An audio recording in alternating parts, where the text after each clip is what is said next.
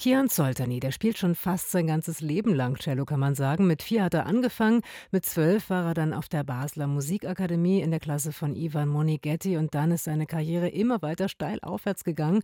Heute ist Kian Soltani 31, einer der besten Cellisten weit und breit, mit vielen Preisen ausgezeichnet natürlich. Und übermorgen wird er in Berlin zu erleben sein, zu einem besonderen Anlass. Die Deutsche Grammophon feiert im Konzerthaus ihr 125-jähriges Bestehen zusammen mit der Chefdirigentin dort, Johanna Malwitz, und eben mit Kian Zoltani.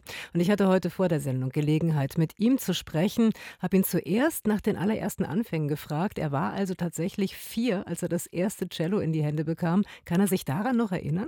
So vage, verschiedene Bilder kommen mir in den Sinn. Und ja, Cello, also das war damals eher eigentlich einer Bratsche ähnlich, von der Größe her natürlich. Also ich war ja doch sehr klein mit vier. Was ist und das dann? Ein Viertelcello oder ein halbes? Achtelcello sogar. Ein Achtelcello. Das ist wirklich fast also eine größere Bratsche quasi, kann man sagen. Und man hält es aber dann natürlich trotzdem wie ein Cello zwischen den Beinen.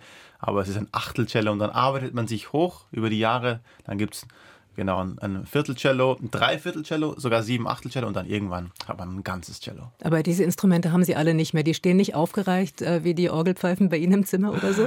nein, wäre es schön gewesen, die zu sammeln, aber nein, irgendwann, die waren wahrscheinlich auch gar keine eigenen Instrumente, sondern das kriegt man von der Musikschule so.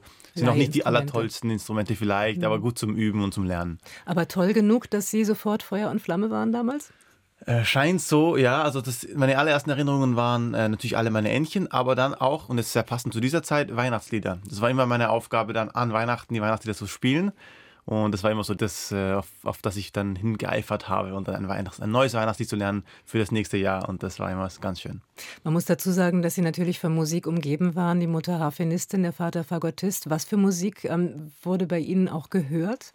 Ich habe auch vor der Geburt schon irgendwie Musik äh, mitbekommen. Meine Mutter hat hochschwanger noch äh, täglich geübt, Harfe.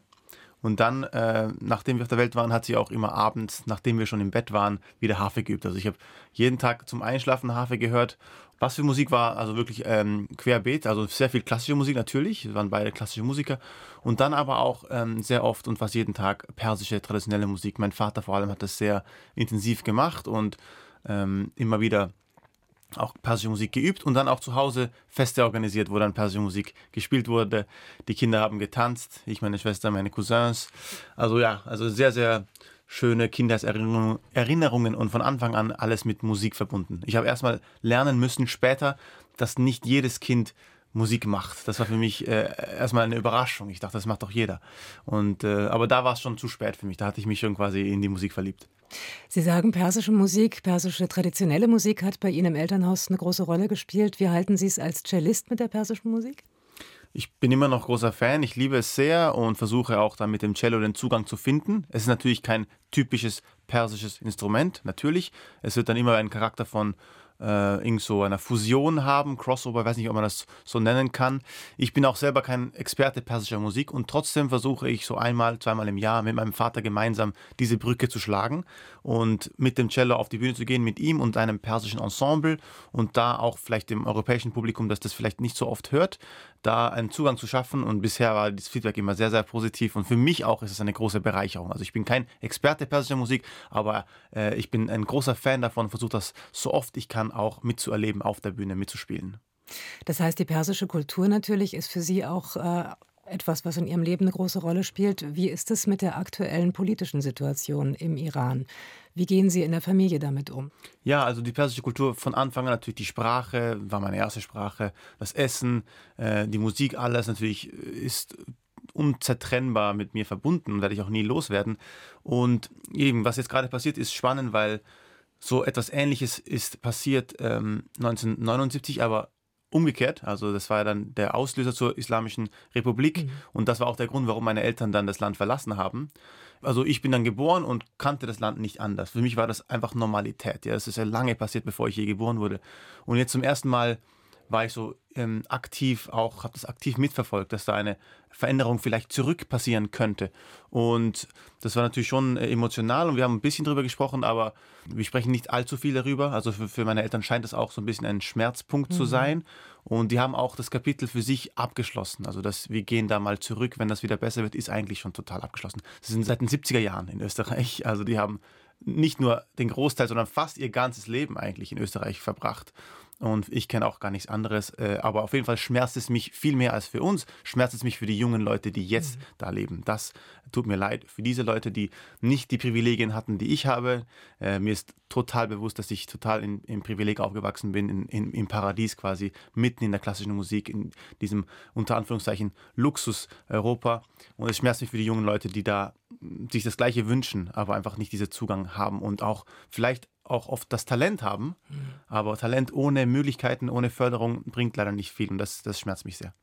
Würden Sie gerne mal dort auftreten? Das wäre ein großer Traum von mir, aber unter den Umständen im Moment ist das nicht wirklich vorstellbar. Kommen wir zur Musik zurück. Ähm, Sie haben im Moritz-Rinke-Fragebogen mal auf die Frage nach einem Idol Michael Jackson gesagt. Warum Michael Jackson? Wow, das muss aber schon lange her gewesen sein. Also ich war als Teenager unheimlich Michael Jackson-Fan. Warum? Weiß nicht. Also er ist einfach ein absolutes musikalisches Genie. Ich war so begeistert von ihm, von seiner Bühnenpräsenz, von seiner Innovation. Also er hat wirklich also Musik geprägt, wie wenige Leute vor ihm. Also natürlich im Pop-Bereich und Pop-Rock-Bereich. Also war eine Ikone für mich. Und deshalb, ich fand seine Bühnenpräsenz so inspirierend, sein Individualismus und deswegen war er einfach eine Ikone für mich. Und ich weiß nicht, ob ich das immer noch genauso sagen würde. Ich, ich habe viele Vorbilder, aber er ist sicher eins davon. Eine Art Universalmusiker kann man, glaube ich, sagen, auf seine Art. Ein anderer Universalmusiker, wenn wir uns wahrscheinlich darauf einigen können, ist Daniel Barenboim, mit dem Sie auch schon viel zusammen gemacht haben. Ja, ja.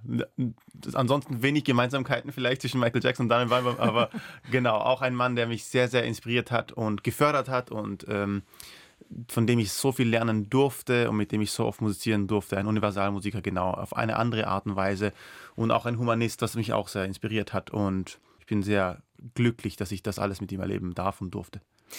Ähm, ein Mann wie Daniel Barenboim, der Sie auch ein Stück weit ein bisschen geprägt hat, ähm, ist das auch jemand, der Ihnen über die Musik hinaus so etwas wie Bühnenpräsenz auch noch mit gezeigt hat, beigebracht hat. Sie haben ja eine sehr starke Bühnenpräsenz. Und das ist ja das eine, ist ein hervorragender Cellist zu sein. Das andere ist diese charismatische Bühnenpräsenz zu haben. Wie machen Sie das? Wie, wie, wie schaffen Sie diesen Kontakt zum Publikum? Das ist etwas, das ich mir lange überlegt habe und äh, das sich so ein bisschen entwickelt hat über die Jahre. Ich meine, in meinen Teenagerjahren, ich würde eher sagen, dass es zufällig war, dass ich dann so um die gleiche Zeit ungefähr Barenboim getroffen habe, aber in meinen Teenagerjahren war der Fokus eben nur auf das Cellistische, immer besser werden auf dem Cello, wie kann man noch besser spielen, noch sauberer und so. Und dann in meinen 20er Jahren habe ich eben gelernt, dass es nicht genug ist und das, das, ist, das reicht mir auch nicht und dass es schlussendlich geht es um Kommunikation und um nichts anderes. Und ich glaube, das Publikum will etwas erleben, wenn es ins Konzert kommt, eine direkte Verbindung zum Künstler. Und ich auch, wenn ich auf die Bühne gehe, mir war es nicht mehr genug. Jetzt habe ich alle Töne gespielt und es war alles mehr oder weniger richtig. Es hat einfach nicht mehr gereicht und dann war der Fokus wirklich, wie sehr kann ich mich mit dem Publikum verbinden, wie sehr kann ich die Musik frei kommunizieren und diese Wand vielleicht, diese imaginäre Wand zwischen Publikum und dem Künstler brechen und alle daran teilhaben lassen. Und für mich ist es eigentlich der wichtigste Fokus im Moment, wenn ich auf die Bühne gehe. Wie kann ich äh, frei kommunizieren und alle daran teilhaben, dass es ein wirklich ein emotionales Erlebnis für alle wird. Und wenn ich dann von der Bühne komme, dann denke ich nicht mehr, okay, jetzt habe ich drei, vier Töne falsch gespielt, oh schade, sondern ich denke nur dran, habe ich das geschafft, frei zu spielen und frei zu kommunizieren? Wenn ja, dann war es ein erfolgreiches Konzert für mich. Wann ist äh, dieser Punkt in einem Konzert, wo Sie merken, jetzt haben Sie das Publikum und das Publikum hat auch Sie? Hm, das ist sehr schwer zu begreifen äh, und sehr schwer zu erklären. Es ist ein sehr besonderer Moment, auch ein sehr besonderes Gefühl. Das ist, kann man irgendwie nichts anderes vergleichen. Es ist so ein unter Anführungszeichen sagt man immer, immer gerne diesen Flow-State, ja, wenn man einfach wirklich im Fluss ist und und die Gedanken aufhören zu unter Anführungszeichen funktionieren, mhm. dass man nicht mehr denkt, sondern einfach nur noch fühlt und macht. Muss auch sagen, funktioniert nicht in jedem Konzert, es ist eine große Herausforderung und ich arbeite immer noch täglich daran. Es hat auch viel mit Meditation zu tun, Atemübungen, habe auch versucht, viele andere Sachen äh, für mich zu entdecken, eben die zwei, die ich gerade genannt habe. Und wenn es aber dann klappt, ist es so wertvoll, dass es sich auch lohnt, wenn es einmal nicht klappt. Also ähm, es ist sehr, sehr besonderes Gefühl. Das sind die Sternstunden, die man auch als Musiker sicherlich auf der Bühne erlebt. Ähm, nun gibt es natürlich so ein Publikum und anderes Publikum. Wie ist das Berliner Publikum? Berliner Publikum ist ganz toll. Ähm, ich habe auch hier ein paar Jahre gelebt, natürlich. Also habe eine schöne Verbindung zu Berlin und ja, ich glaube, das, das, deutsche Publikum allgemein ist, ist immer sehr enthusiastisch. Ich war gerade auf Tournee jetzt und das ist lustig. In, in Amsterdam zum Beispiel, in Holland, es ist sehr üblich, dass das Publikum sofort aufsteht, nachdem man gespielt hat. Also Standing Ovation mhm. heißt eigentlich gar nichts, weil es ist einfach, das macht jeder. Und dann stehen sie und klatschen ganz euphorisch, aber sobald man von der Bühne weg ist, hören sie auf. Es ist oh. ganz, ganz lustig, ja. und deshalb war ich ganz froh, dass ich wieder in Deutschland dann war. Äh, auch in der gleichen Tournee waren wir dann endlich in Deutschland. Und dann waren wir so froh, dass wir dann von der Bühne waren und die haben immer noch geklatscht und wir konnten zurück. Noch ein zweites Mal, noch ein drittes Mal, es war eine Kammermusik-Tournee. Also irgendwie ja, ich liebe das deutsche Publikum und äh, ich liebe es, mehrmals auf die Bühne zu kommen und auch mal eine Zugabe zu spielen. Wenn, wenn die hier auf aufstehen, äh, in der Philharmonie zum Beispiel, und dann aber sofort aufhören, wenn sie verschwinden, das wäre fast ein Affront. Ne? Da denkt man dann, warum haben die jetzt überhaupt geklatscht? Fanden die das nicht gut oder so? Ja, ich glaube, es ist einfach äh, Gewohnheit und, und, und einfach ähm, kulturelle Unterschiede. Aber ja, ich bin auf jeden Fall großer Fan von, vom deutschen Publikum. Wie ist denn der Unterschied zwischen dem deutschen und dem österreichischen Publikum? Hm. Ich als Österreicher, ich will weder die Deutschen noch die Österreicher beleidigen, also ich sage einfach gar nichts dazu. Okay. Jetzt übermorgen am Mittwochabend ist äh, dieses Gala-Konzert zum 125. Bestehen der Deutschen Grammophon. Was bedeutet die Deutsche Grammophon für Sie?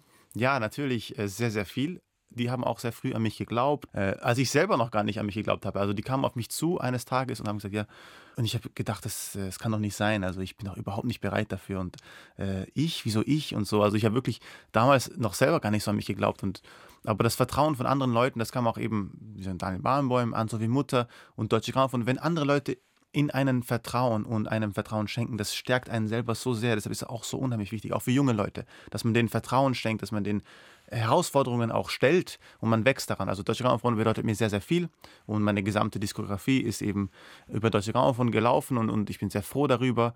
Und jetzt bei diesem Gala-Konzert dabei zu sein, das ist für mich was ganz Besonderes. Und Sie spielen das Triple-Konzert zusammen mit Bomsori und mit Rafa Blechert. Tolle Besetzung. Ja tolle Besetzung und für uns äh, das erste Mal, dass wir zusammen musizieren. Also ich habe Bombsori schon mal getroffen, Raphael noch nie getroffen und äh, es wird also quasi ein wirklich ein spontanes Miteinander und ein, ein, ein Kennenlernen auch mit Johanna Malwitz erstmal für mich, also viele mhm. erste Male und es wird sehr spannend. Also mit ihr haben Sie auch noch nicht zusammengearbeitet, Nein. mit Johanna Malwitz? Nein. Mit dem Orchester schon, aber noch nie mit den Musikern auf der Bühne, also die Dirigent, Pianist, Geiger, keiner davon, alles zum ersten Mal. Also wird das richtig spannend übermorgen ja. Abend. Ja. Kian Soltani, ganz herzlichen Dank fürs Gespräch. Dankeschön. Mit Kian Soltani habe ich heute Nachmittag gesprochen und übermorgen gibt es also das Festkonzert. Mittwoch ist das 6. Dezember, 125 Jahre Deutsche Grammophon mit dem Konzerthausorchester Berlin unter Leitung von Johanna Malwitz, mit Kian Soltani natürlich, mit weiteren Solistinnen und Solisten. Der Rias Kammerchor ist auch mit dabei. Tolles Programm, Beethovens Tripelkonzert haben wir schon erwähnt. Dann auch noch seine Chorfantasie, die ist ja nicht oft aufgeführt, außerdem Brahms und Mahler. Mittwochabend 20 Uhr, Konzerthaus Berlin.